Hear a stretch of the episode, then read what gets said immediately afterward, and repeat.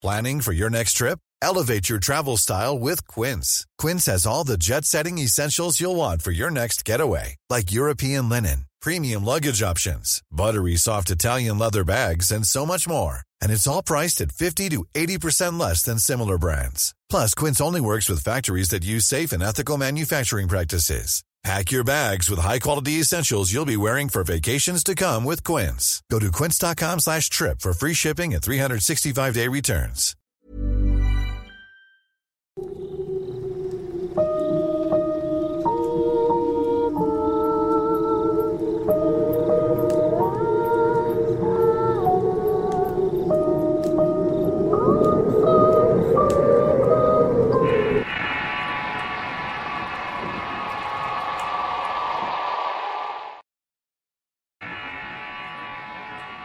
Gaori, relato basado en la experiencia de Wilder Andrade, adaptado por Tenebris para relatos de horror.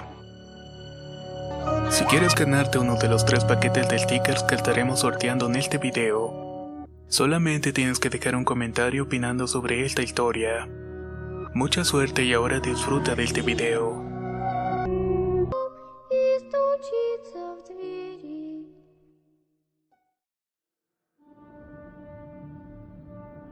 Mi nombre es Wilder Andrade y soy suboficial retirado de la Fuerza Aérea Colombiana.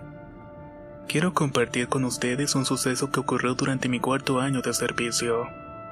Esto pasó en un lugar bastante apartado de mi país. El 13 de julio del año 2013 me gradué en la Escuela de Suboficiales de la Fuerza Aérea Colombiana. Estaba muy feliz por mi logro y en especial porque ese día me asignarían a la base donde sería enviado. Me enteré que formaba parte del Grupo Aéreo del Oriente abreviado Kaori. También entre los muchachos se le conocía como el Planeta Rojo, porque de ese color es la tierra del lugar. Este sitio se ubica en el departamento de Pichada en Colombia. Gauri es una base a la que muchos no querían ir. La principal razón era que estaba casi literalmente en medio de la nada.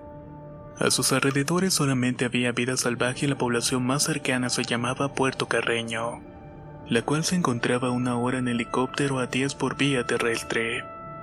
Luego de mi graduación como suboficial del Cuerpo de Seguridad y Defensa de Bases, me dieron 15 días de vacaciones para compartir tiempo de calidad con mi familia. Debí aprovecharlos antes de internarme por varios meses en el planeta rojo llamado Kaori. Llegó el día de irme a mi nueva base y me presenté un lunes a las 6 de la mañana en el aeropuerto militar de Catán ubicado en Bogotá. Recuerdo que la emoción me invadía en todo el cuerpo. Era yo y otros 90 militares de diferentes rangos junto con algunos de los compañeros graduados conmigo. Algunos de los que nos acompañaban ya conocían el sitio y no parecían muy contentos. De hecho, más bien lo veían como una especie de castigo. Este tipo de comentarios me provocaba más nervios de los que ya tenía de por sí. Nos dieron la señal de abordar y todos los presentes subimos al avión C-130 Hércules. Luego de dos horas y media de vuelo por fin escuchamos a los técnicos decir que en pocos minutos íbamos a aterrizar. Me asomé por la ventana de la aeronave para divisar el paisaje y en efecto, mi vista se perdía en la vasta llanura cubierta de selva, ríos interminables y la tierra rojiza. Me impactó no ver ningún rastro de civilización y solamente había selva virgen. Después de aterrizar se nos dio recibimiento militar típico para los nuevos con muchas flexiones de pecho y castigos innecesarios, y una vez transcurridos los tres meses ya me sentía como pez en el agua. Me conocía bien los sectores y a estas alturas estaba acostumbrado al aislamiento social. El primer año transcurrió sin novedad alguna, pero fue a principios del segundo cuando mi vida en Gaore se volvió una horrible pesadilla. En ese entonces me encontraba en el grupo de seguridad apurando a mis soldados para que saliéramos a patrullar y relevar algunos puestos de guardia. Eran aproximadamente las 11.30 de la noche cuando salimos a nuestra patrulla de rutina. Nos desplazábamos por caminos estrechos sin hacer ruidos que delataran nuestra posición. Estuvimos caminando alrededor de 15 minutos cuando nos adentramos en la selva. A nuestro alrededor solamente se escuchaban los diferentes ruidos de animales salvajes que era lo cotidiano. Una hora después ya estábamos en la garita para relevar a uno de los soldados. Se realizó el cambio sin novedad, pero recuerdo bien que el soldado Rodríguez me dijo, Mi cabo, solicito hablar con usted en privado, cosa a la cual accedí sin problema alguno. Nos alejamos un par de pasos de la carita donde ordené al resto de los soldados que nos esperaran. Estando a una distancia considerable le pregunté qué ocurría lo que Rodríguez contestó. Mi cabo, es que ya van tres veces que escucho a alguien que se acerca a la garita. Cuando les pido santo y seña solamente escucho risas. Y hoy volvió a ocurrir, mi cabo. Escuché pasos acercándose y cuando estuvieron más cerca volví a pedir santo y seña o iba a disparar. Pero como en las otras ocasiones solamente escuché risas. Eran las risas de una mujer anciana. Después de ese rato ya no escuché nada más y me eché la bendición y me quedé sin siquiera asomarme. Si le soy sincero, mi cabo tuve bastante miedo. Me quedé pensativo ante las palabras de Rodríguez. A decir verdad, ya otros compañeros habían mencionado escuchar ruidos misteriosos durante la noche. Pregunté si vio a la persona que caminaba, solamente la había escuchado. Él afirmó que solamente escuchó los pasos y la risa de esa mujer sin haberla visto. Muy angustiado me pidió ayuda para no seguir prestando guardia en ese lugar. Lo vi tan genuinamente asustado que le aseguré que lo iba a ayudar en su petición. A cambio le pedí que no dijera a nadie de lo que me había comentado a mí. Recuerdo incluso haberle dicho, Hagamos un trato, Rodríguez. Yo le ayudo para que le asignen de guardia en otro sector, pero usted se compromete conmigo que no le contará esto a los muchachos. De lo contrario, nadie va a querer tomar el puesto y esto se convertirá en un dolor de cabeza para todo el sector. Y así quedó el trato con Rodríguez. De hecho, esa noche terminamos la patrulla sin más novedad. La noche siguiente me aseguré que Rodríguez estuviera en otro sector de guardia y asigné al soldado Páez a cubrir el puesto en la garita. Me preparé para el patrullaje de esa noche reuniendo a los soldados para ir a la selva. Como eso de las 2.30 de la madrugada llegamos a la torre de vigilancia donde estaba Páez. Antes de llegar escuchamos sollozos y de inmediato di la orden de detenernos. Escuchamos con atención y nos dimos cuenta que el llanto provenía de la garita. Sentí mi estómago la sensación de que algo no estaba bien. Me acerqué corriendo y para mi sorpresa Páez estaba arrinconado llorando. Tenía las piernas recogidas y la cabeza metida en medio de ellas. Le hablé para tranquilizarlo, pero parecía no escuchar ni una sola de mis palabras. Le pregunté qué habían pasado y por qué estaba en esa posición, pero no tuve respuesta. Cuando le toqué el hombro dio un salto y gritó como si lo hubieran golpeado o algo así. Otros de los soldados lo agarraron y lo ayudaron a tranquilizarse. Y luego de unos minutos Páez por fin se tranquilizó. Al verlo más sereno le pedí que me contara lo que había sucedido. En medio de lágrimas comenzó a decirme, mi cabo, vi algo que se me lanzó encima. No supe cómo pasó y cuando me di cuenta ya estaba tirado en la garita con mucho frío y miedo. Me quedé algo incrédulo porque en realidad eso no decía mucho. Así que de la manera más sutil le pedí que por favor me diera más detalles. Entonces Páez contestó. Primero escuché pasos, pasos que venían en mi dirección hacia mí. Acudicé la vista pero no veía nada a mi alrededor y solamente escuchaba las pisadas. Apunté con mi fusil y grité que me dieran santo y seña. La respuesta que obtuve solamente fue la risa de una mujer. De alguna manera sentí miedo de escucharla y no sé bien la razón, pero le quité el seguro al fusil y los vasos volvieron a escucharse. No tuve más remedio que disparar, pero el cartucho no percutió. Volví a accionar los mecanismos del arma y tiré el gatillo de una vez obteniendo el mismo resultado. En ese momento vi una segunda sombra negra con la forma de un ser humano. Esa sombra se me vino encima y no pude hacer otra cosa que gritar. Luego de eso no recuerdo nada más del asunto. Cuando terminó de contar su episodio de inmediato se me vino a la mente la versión de Rodríguez. Esta situación comenzaba a tornarse muy seria para mí. No quise contárselo a mis superiores porque me podrían tildar de idiota por querer las historias de los soldados, aunque yo efectivamente sabía que lo que estaba pasando era totalmente cierto. Tomé la decisión de guardarme lo que había sucedido sin importarme mucho, porque al poco tiempo el rumor de que ocurrían cosas paranormales se había esparcido como peste por toda la unidad. Tanto así que el rumor llegó a los oídos del capitán Martínez. Él en su momento fue el comandante del cruce y el capitán mandó llamar a Páez y Rodríguez para entrevistarlos por separado. Una vez que escuchó ambas versiones los mandó a revisar por una psicóloga que llegó a la base. Según el capitán, todo aquello no era otra cosa que pretextos, que querían haraganear y no cumplir con las guardias. Yo estaba muerto de rabia porque estaba seguro que los soldados no estaban mintiendo. Yo mismo había visto el estado en que Paz se encontraba aquella noche. Sin embargo, no dije nada porque seguramente también a mí me tocaría visitar a la psicóloga. Y eso podría afectar mi carrera para futuros ascensos o cursos avanzados. Antes de todo, no quería que mi carrera se viera manchado por este tipo de historial. Lo que hice fue hablar con el sacerdote que había en la base. Le comenté todo de cabo a rabo y le pedí ayuda de una manera muy discreta. El padre aceptó ayudarme y me prometió que lo haría en absoluta discreción. Me dio una Biblia y pidió que la llevara a la garita y la colocara abierta en el Salmo 91. Que les dijera a los soldados que en esa garita rezaran el Salmo antes de iniciar el turno de guardia. También me dio agua bendita para rociarla y una cruz para colgarla en un lugar visible. E hice todo lo indicado al pie de la letra. A los días siguientes estuve al pendiente de eso y de que los demás soldados que hacían guarda en el sector denominado Alfa 7 hicieran lo mismo. Para mi alegría pasaron tres meses sin novedad alguna. De vez en cuando el padre se me acercaba para preguntar cómo iban las cosas en 7. Y yo le decía que gracias a su orientación todo se había solucionado.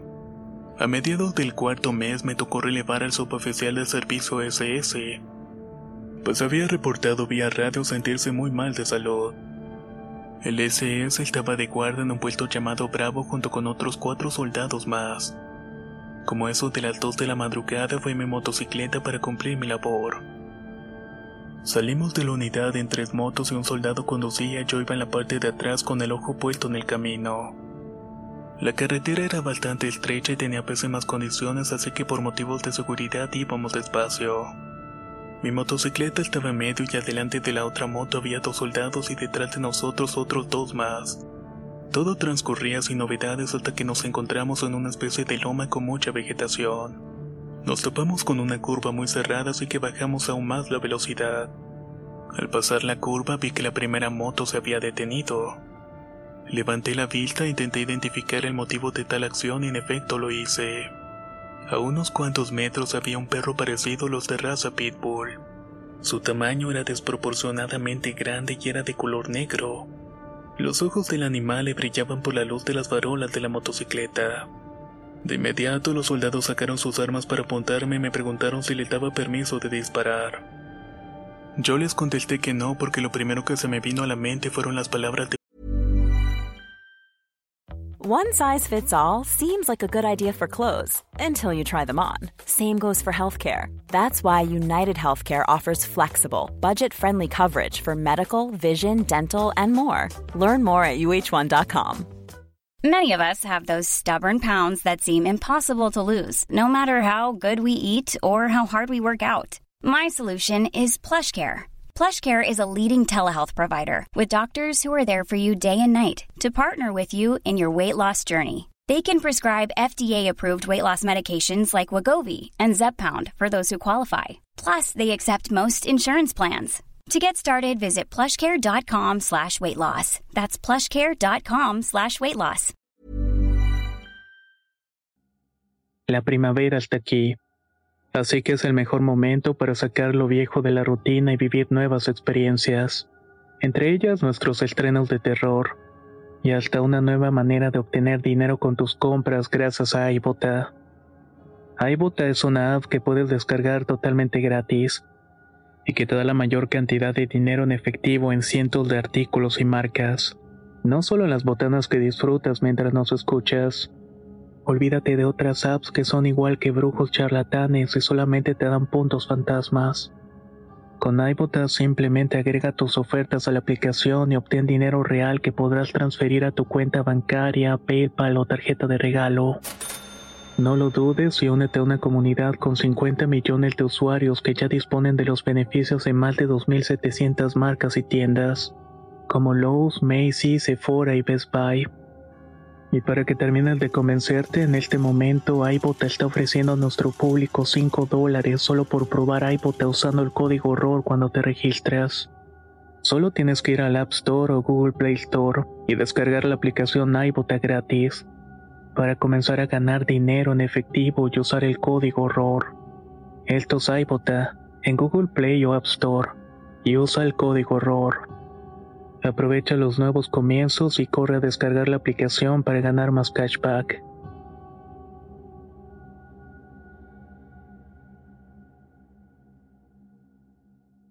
Papá es cuando me dijo lo que había ocurrido cuando le disparó la sombra con que se había encontrado aquella noche. Bajaron sus armas y nos quedamos un momento quietos mirándolo y el perro hizo lo mismo. Unos a otros nos preguntábamos de dónde había salido aquel animal si no había población cercana y nadie de la base tenía perros. Realmente sentí miedo al ver a un animal de tales proporciones en un lugar tan remoto. Esperamos una reacción del perro que luego de unos minutos empezó a caminar hacia la maleza hasta desaparecer de nuestra vista. Di la orden de seguir a nuestro amigo y a partir de ese momento aumentamos la velocidad según lo permitido en el sendero. Llegamos a una especie de recta como de 100 metros y aceleramos a todo. En esas estábamos cuando de la nada el perro volvió a aparecer frente a nosotros. El animal corría delante de la primera moto a una velocidad sorprendente.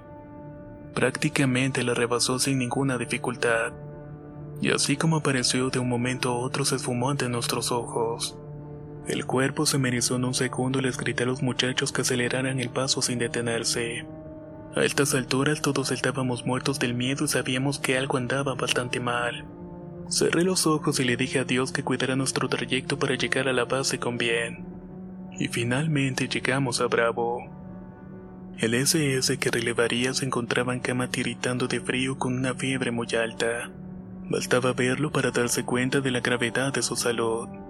Sin embargo, lo que más me sorprendió fue que al momento de quedarnos solos me preguntó si no habíamos visto o escuchado nada raro en el camino. Sentí la suficiente confianza para contarle lo que había sucedido momentos antes en el camino. Él me dijo que últimamente sentía como una presencia los estaba acechando, especialmente por las madrugadas.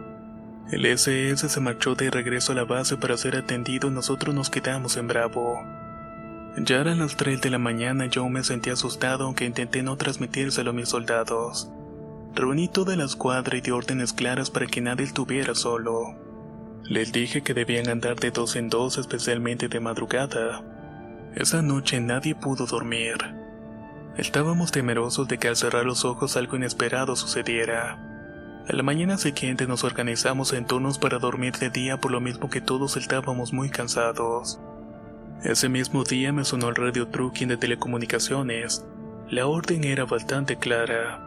Me quedaría en Bravo asignado a la posesión por mes y medio. No supe cómo tomarlo. Pensé que mi trabajo sería relevar el SS y volver a la base al día siguiente. Sé que no debo decirles que la noticia me cayó como un balde de agua fría. El simple hecho de pensar que llegaría la noche con ella la oscuridad profunda de la selva me ponía a temblar de la cabeza a los pies. Pero en fin, era una orden y las órdenes se cumplen. Cuando comenzó a oscurecer me apresuré a distribuir los puestos de guardia. Eran dos puestos y una patrulla móvil. Dejé dos soldados en cada puesto y puse a otros dos a patrullar. Yo me quedé con los cinco restantes en el campamento pues a medianoche nos tocaba relevarlos. Me acosté en mi catra e intenté dormir un poco mientras llegaba la hora de cambiar lugares. Cuando dieron las 12 de la noche, el soldado Betancourt de la patrulla móvil me despertó para que iniciáramos la rotación. Desperté a los otros soldados y salimos a cumplir nuestro deber. De nueva cuenta dejé a dos en cada puesto y yo me quedé en la patrulla móvil junto con mi soldado Pedraza. A eso de la una de la madrugada iniciamos la ronda de patrullaje alrededor del campamento. Perímetro de aproximadamente 500 metros a la redonda. Todo iba sin novedad hasta que uno de los soldados me habló por la radio interna y me dijo, Cabo, le solicito mi posición de urgencia. De inmediato sentí como mis manos humedecían y una sensación pesada caía sobre mi estómago. Le dije a Pedraza que nos dirigiéramos a la posición del primer puesto inmediatamente. Él también había escuchado la transmisión por radio y que al momento de avanzar hacia el puesto me dijo, Oiga mi cabo, ¿cómo le puedo llamar por radio si el primer puesto no tiene? Acuérdese que se descompuso ayer y quedó inservible. Los cabellos de mi nuca se crisparon al escuchar esta certeza. Pedraza tenía toda la razón. Los dos soldados del primer puesto de guardia no tenían forma de comunicarse con los demás. Aún así fuimos a verificar que todo estuviera en orden. En el camino llegamos al segundo puesto y fuimos a ver a los soldados y los encontramos sin novedad alguna. Les pregunté si escucharon o vieron algo extraño y contestaron que gracias a Dios hasta el momento todo iba muy bien. Nos fuimos al primer puesto que estaba a escasos 100 metros del campamento y los encargados nos recibieron bien y sin novedades. Les pregunté cómo hicieron para arreglar el radio y viéndose el uno con el otro extrañados contestaron que no sabían de lo que estaba hablando. Aclaré que habíamos recibido una transmisión por uno de ellos diciendo que me necesitaban con urgencia en el puesto. Petraza intervino para darles fe de mis palabras, pero los soldados negaron haberme contactado porque no tenían la radio, y detenerla de cualquier forma era inútil. En ese momento comenzamos a escuchar un ruido proveniente de la hierba a nuestras espaldas. Todos nos agachamos y quitamos los seguros de los fusiles. El ruido se convirtió en pasos que se acercaban cada vez más a nosotros. El soldado Pedraza comenzó a rezar un Padre Nuestro y todos nos unimos a la oración. En este punto ya tenemos una idea de lo que nos estábamos enfrentando. Nos contamos lo más posible y seguimos orando. Los pasos continuaron acercándose pero no veíamos quién los estaba realizando. De pronto el soldado Quintana que estaba a mi derecha empezó a llorar y en voz baja sollozó. Cabo, ella me está viendo. La señora se está riendo de mí. Yo agudicé la vista lo más que pude pero seguía sin ver nada. Quintana tenía la vista en aquella mujer invisible. Rezábamos sin parar y el soldado entre palabras cortadas también lo intentó. En un punto los pasos se detuvieron y escuchamos la risa burlona de una mujer anciana. Nunca antes experimenté un miedo así y me aferré los rezos porque no encontré otro modo de salvación. Quintana se había recostado y sus labios dejaron de orar. Parecían que querían decirnos algo, pero las palabras se le atoraban entre los dientes. No quité mi vista de enfrente de su movimiento para abrazarlo con mi brazo derecho. Agarré el fusil con la mano libre y fue entonces cuando todos la vimos. Era una mujer que llevaba un vestido negro muy desgastado. Tenía la mirada en el piso por lo cual no pude distinguirle sus facciones. Además poseía una abundante cabellera negra enredada que iba más debajo de su cintura. Las linternas con las que alumbrábamos comenzaron a parpadear hasta que terminaron por apagarse. Quedábamos a oscuras paralizados por el temor. No sabíamos que era aquella aparición frente a nosotros, pero sí sabíamos que no era de este mundo. La risa se escuchaba más cerca de nosotros y de pronto una brisa fría pasó por en medio de nuestros cuerpos. Al instante volvieron a encenderse las lámparas pero ya nadie se pudo mover. El soldado Quintana permaneció con la vista perdida aun cuando ya nos habíamos incorporado y le ayudamos a ponerse de pie. Nos fuimos al campamento y de inmediato ordené que se reunieran todos los soldados. Nos sentamos dentro y les expliqué lo que había pasado. Les dije que un espíritu maligno o algún ente peor nos estaba perturbando. Por nuestra seguridad pasaríamos ahí la noche sin continuar las guardias. Saqué la Biblia que me había dado el SS y le pedí al soldado Pedraza que leyera el Salmo 91. Lo repetimos diez veces y al terminarlo como pudimos nos acostamos a dormir. Al día siguiente llegó una moto con dos soldados que venían a relevar otros dos elementos a los que su tiempo en Bravo ya se les había cumplido.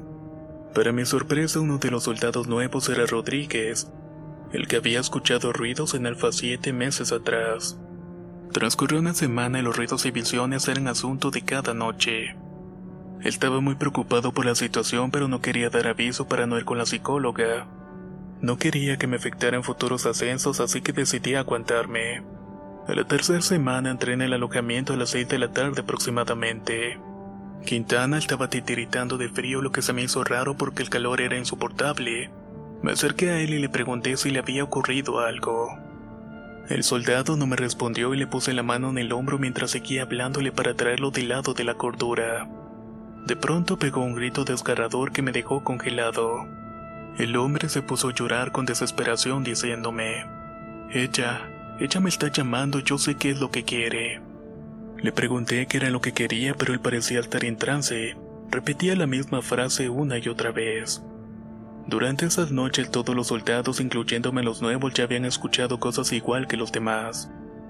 Otros de nueva cuenta vieron al perro y otros escucharon las risas y los pasos, y los demás sentían que les tiraban piedras. Pero Quintana sin duda alguna era el más afectado. Se mantenía temblando con escalofríos y dejó de hablar casi por completo. Le había dado la orden a mi soldado Rodríguez que no se separara de Quintana ni por un solo momento. Que estuviera muy al pendiente de él y que cualquier novedad me la hiciera saber de inmediato. Era el jueves de la tercera semana cuando estaba fuera del campamento junto a los otros seis soldados. La guardia la hacíamos alrededor del campamento y en secciones de 3 a 4. Otros tres soldados descansaban en el campamento y Rodríguez estaba junto a Quintana. Todo iba normal esa noche miré mi reloj y marcaban las 2.39 de la madrugada. De pronto nuestra tranquilidad fue interrumpida por una brisotada fuerte y un frío que duró unos 3 segundos. Unos minutos después escuchamos dos disparos de fusil dentro del campamento. Los demás corrimos asustados para saber qué había ocurrido. Cuando crucé la puerta encontré una escena que marcó mi vida para siempre. Rodríguez y Quintana estaban tirados en el piso junto con sus fusiles. La escena era verdaderamente terrible. Los otros soldados estaban parados viendo la escena sin saber qué hacer o qué decir. Nadie se movía y nadie decía algo. Todo indicaba que lo habían hecho al mismo tiempo. Hoy en día es algo que no logro superar y aunque las investigaciones indicaron que su descenso fue por baja moral de los elementos, solo los que estuvimos ahí sabemos la verdad de lo que pasó. Luego del incidente que viví en Bravo di mi versión de los hechos. Conté las visiones y en general todo lo que viví en aquel lugar. Mis superiores me creyeron porque los demás elementos dijeron la misma historia. Sin embargo, fui enviado con la psicóloga de todas maneras. En palabras del capitán fue como medida preventiva. Un año después decidí retirarme y me di de baja de las fuerzas militares. Tomé la decisión de escribir un libro donde narro con más detalle lo que ocurrió con mis soldados y conmigo en esta olvidada región de mi país. Y esta ha sido mi historia. Gaori. Relato basado en la experiencia de Wilder Andrade. Adaptado por Tenebris para relatos de horror. Si quieres conocer más historias del mismo autor, te invito a visitar el enlace que dejaré en la descripción del video. Nos escuchamos en el próximo relato.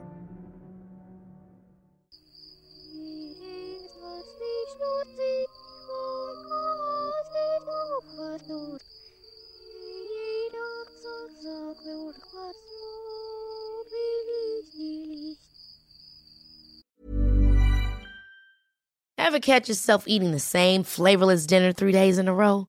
Dreaming of something better? Well, HelloFresh is your guilt-free dream come true, baby. It's me, Gigi Palmer. Let's wake up those taste buds with hot, juicy pecan-crusted chicken or garlic butter shrimp scampi. Mm. Hello Fresh. Stop dreaming of all the delicious possibilities and dig in at HelloFresh.com. Let's get this dinner party started. If you thought the only way to get a more defined jawline with natural looking results was through surgery, think again. Juvederm Volux XC is a non surgical injectable gel filler that improves moderate to severe loss of jawline definition and can help you achieve natural looking results with little downtime. Even better, this improved definition lasts up to one year with optimal treatment. No maintenance required. Improve jawline definition for a smooth, sculpted look with Juvederm Volux XC. For important safety information and to find a licensed specialist, visit juvederm.com. That's J U V E D E R M.com. Not for people with severe allergic reactions, allergies to lidocaine, or the proteins used in Juvederm. Common side effects include injection site redness, swelling, pain, tenderness, firmness, lumps, bumps, bruising, discoloration, or itching. There's a risk of unintentional injection into a blood vessel, which can cause vision abnormalities, blindness, stroke, temporary scabs, or scarring. Talk to a licensed specialist to find out if it's right for you.